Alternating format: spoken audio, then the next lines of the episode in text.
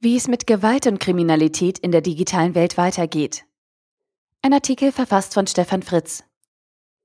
Seit Jahrhunderten haben unsere Staaten das Gewaltmonopol. Da wundert es nicht, dass im industriell-militärischen Komplex der Einsatz von Hightech seit mehr als 150 Jahren zum Erhalt der Macht eine wesentliche Rolle gespielt hat. In anderen staatlichen Belangen, wie etwa der Verwaltung oder im Verkehrswesen, hinken die staatlichen Stellen der Industrie bei der Nutzung von Hightech in der Regel hinterher. Das schien die letzten Jahre auch für den Bereich der Verbrechensbekämpfung zu gelten. Die Cybercrime-Teams der Landeskriminalämter LKAs haben sich vor allem mit Phishing-Mails, Internetbetrug und DDoS-Angriffen auf E-Commerce-Anbieter beschäftigt. Seit Snowden ist klar, dass mindestens der amerikanische Staat keineswegs hinterherhängt, sondern die Staaten begriffen haben, dass sie nur mit digitaler Hightech ihre Machtposition gegenüber dem Bürger und anderen Staaten werden behaupten können. Auch das Gewaltmonopol unterliegt der digitalen Transformation. Denn das Gewaltmonopol des Staates ist in der digitalen Welt das Recht zum Brechen des bürgerlichen Persönlichkeitsschutzes.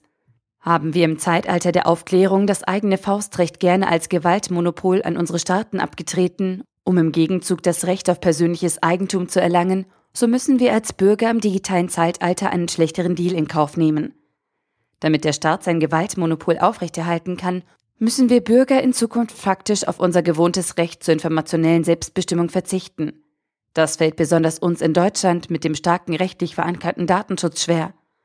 Aber auch der deutsche Staat denkt darüber nach, wie er unsere Bürgerrechte einschränken kann. Cybertruppen als Teil unserer Realität. Die USA sind offiziell im Cyberwar und die Bundeswehr rüstet sich und wirbt mit einer breit angelegten Offensive für ihre digitalen Kräfte. Solche Cybertruppen in Armee und Staat gibt es nicht erst seit diesem Frühjahr, doch jetzt treten sie deutlich in unser Bewusstsein. Karl Olsberg hat bereits vor mehr als zwei Jahren davon berichtet. Eine schräge Truppe im Aufbau, die in ihren ersten Fall stolpert.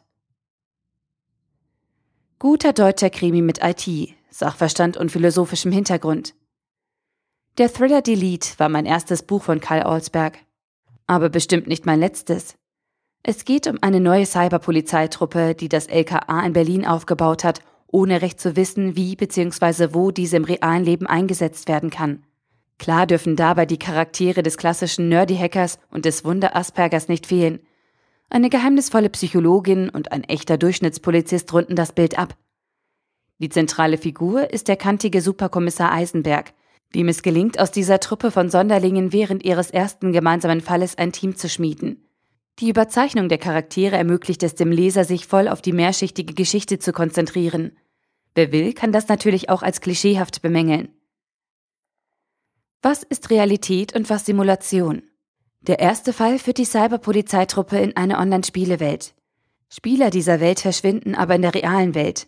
Die Geschichte dahinter dreht sich um das spannende Wechselspiel zwischen der Cyberspielewelt, der realen Welt und der Frage, ob nicht vielleicht auch unsere reale Welt eine Simulation ist.